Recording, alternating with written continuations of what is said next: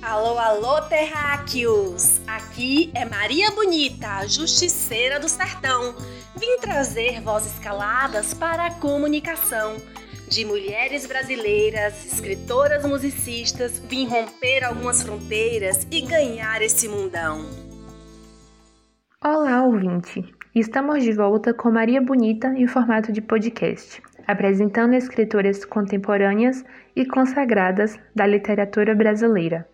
Nesta edição, prestamos uma homenagem à escritora de profunda expressão da alma feminina na literatura nacional, Clarice Lispector, lembrada pelo seu centenário em dezembro de 2020.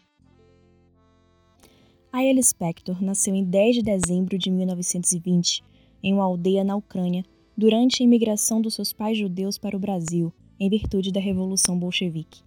Em 1922, a família se instala em Maceió, Alagoas. Então Aya, que significa vida ou clara, passa a ser chamada de Clarice, seu correspondente em português.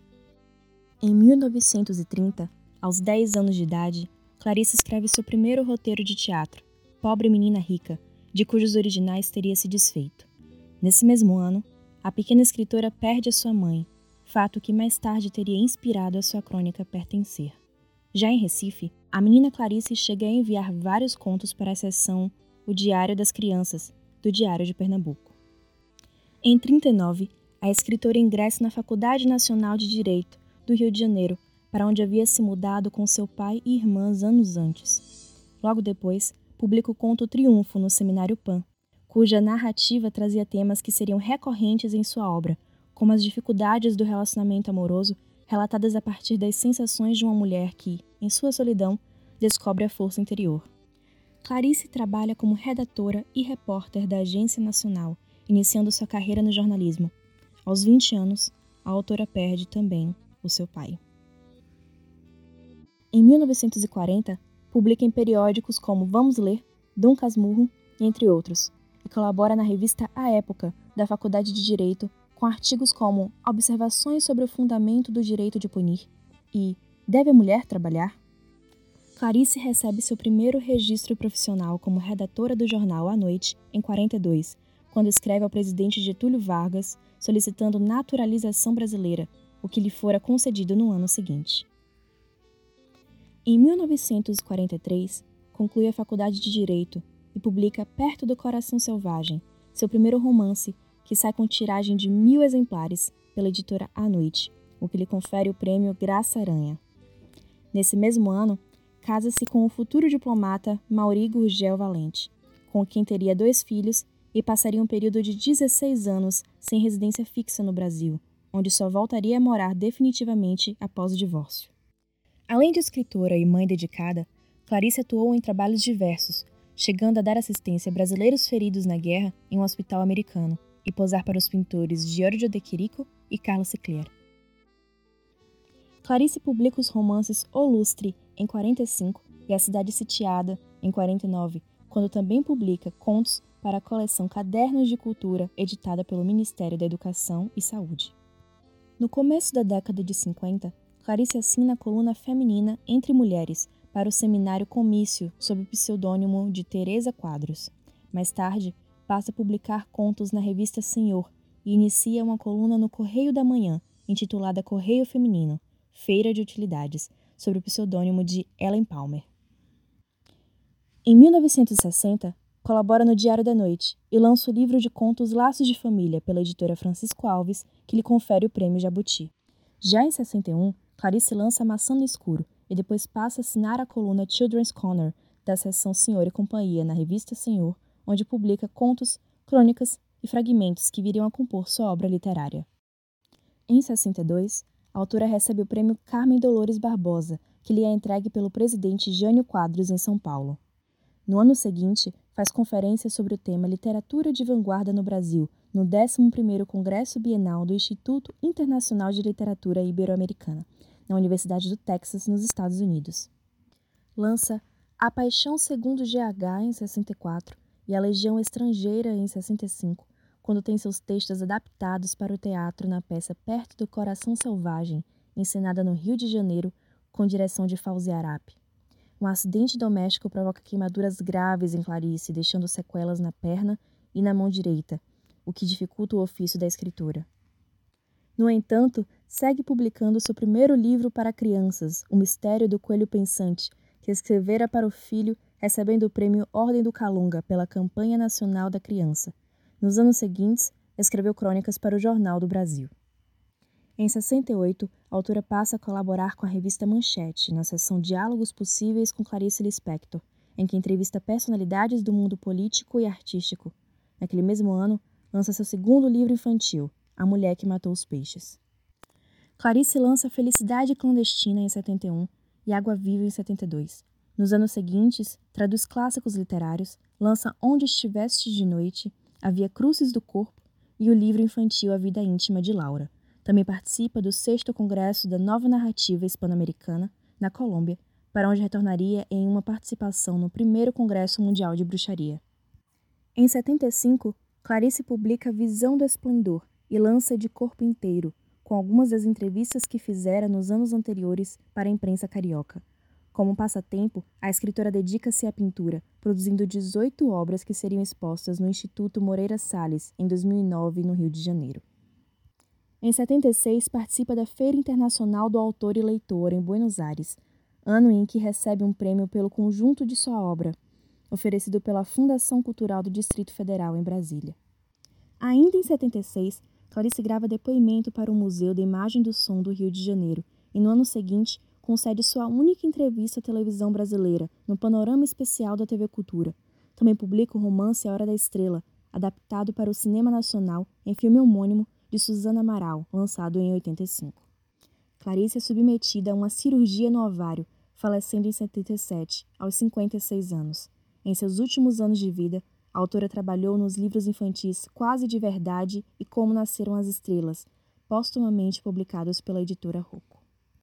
Você ouve agora a música Que o Deus Venha, composta por Cazuza, Frejá e Clarice Lispector, a partir do livro Água Viva, da escritora, e gravada por Cássia Eller em 1990.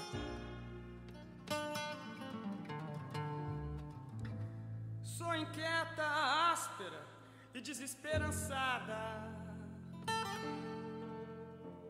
Embora amor dentro de mim eu tenha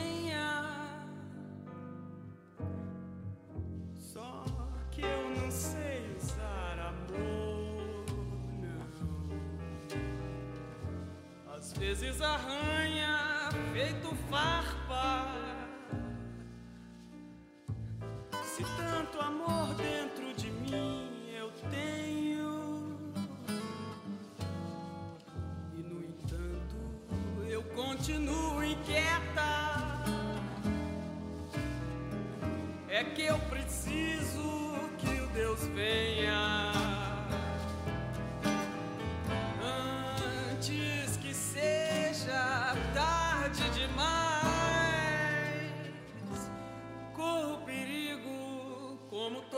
pessoa que vive.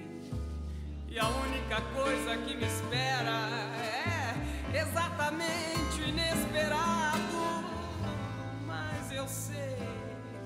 vou ter paz antes da morte, que vou experimentar um dia.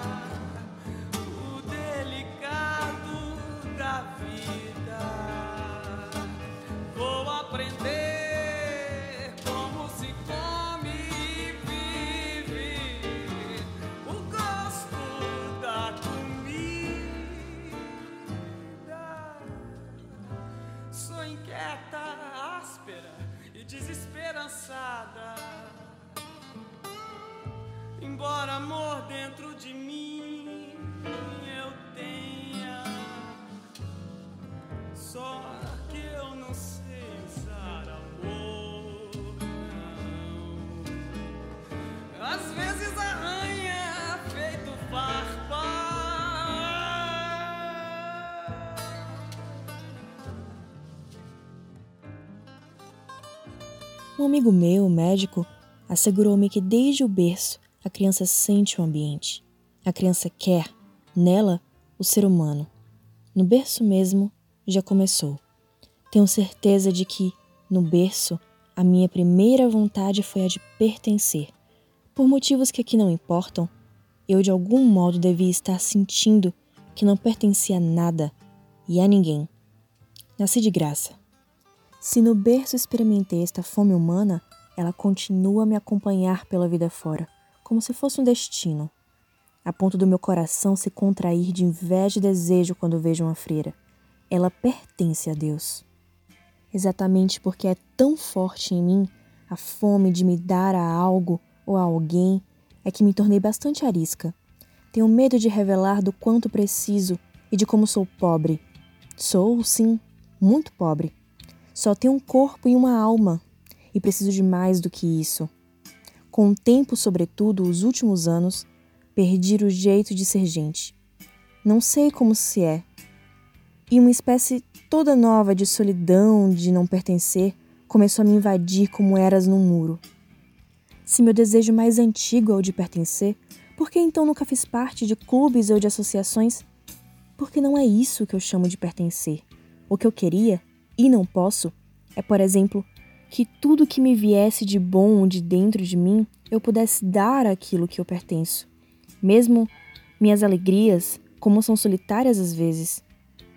E uma alegria solitária pode se tornar patética.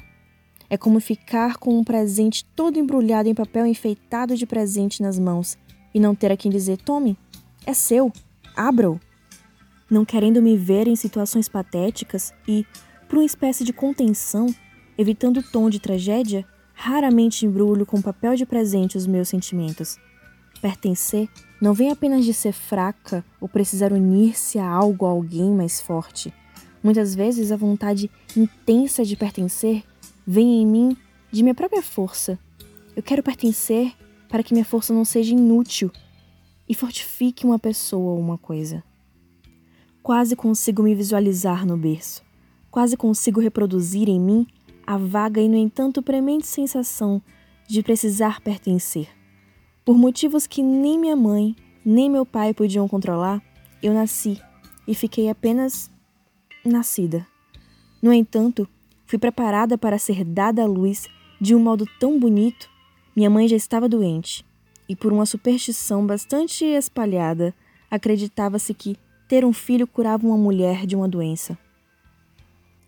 Então fui deliberadamente criada, com amor e esperança. Só que não curei minha mãe, e sinto até hoje essa carga de culpa. Fizeram-me para uma missão determinada e eu falhei, como se contassem comigo nas trincheiras de uma guerra e eu tivesse desertado.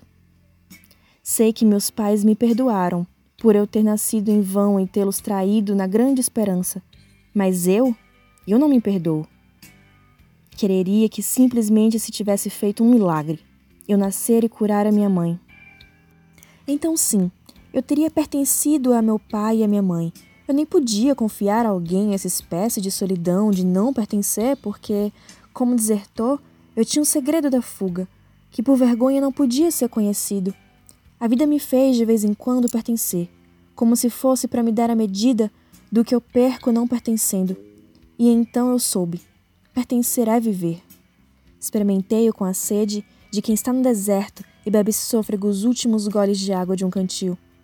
E depois a sede volta. E é no deserto mesmo que caminho. Você escutou a crônica Pertencer, de Clarice Lispector, publicada pela primeira vez no Jornal do Brasil, em 68, e posteriormente no seu livro A Descoberta do Mundo, 84. Maria Bonita se despede aqui, até a próxima, ouvinte!